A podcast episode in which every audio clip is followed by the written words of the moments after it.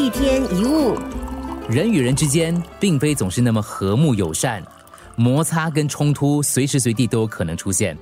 无论是利益驱使还是性格使然，很多的冲突都源自于自以为是。如果能够多为别人着想，很多冲突其实可以不必发生的。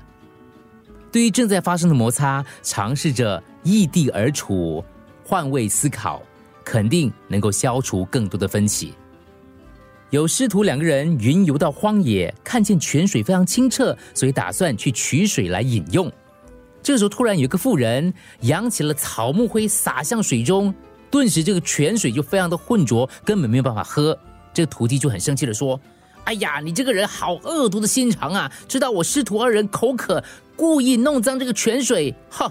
你这么坏，一定会有恶报。”师傅镇定的说：“事出未必无因。”话才说完，这妇人急急忙忙赶过来，就说到了：“哎，师傅，师傅。”这一泉清水啊，非常特别！如果你没有煮过就喝，就会泻肚子的。我看你们两个人好像要喝了，情急之下我才弄脏了这个水。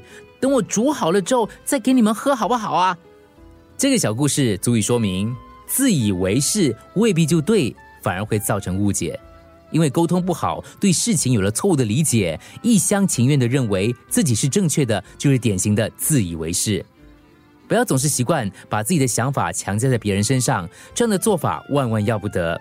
每个人都是独立的个体，又怎么能够像木偶般让别人操控呢？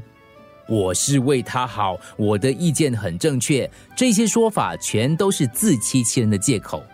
设身处地为别人着想，是消除误会、化解冲突的有效方法。以同理心待人是关系和睦的润滑剂，相互理解、换位思考是消除争端的根本原则。这不只是对同事、对外人、对家人、对子女也是一样的。尝试体谅别人的处境，明白别人的用心，彼此换位思考，就能够以更皆大欢喜的方式来面对问题。一天一物。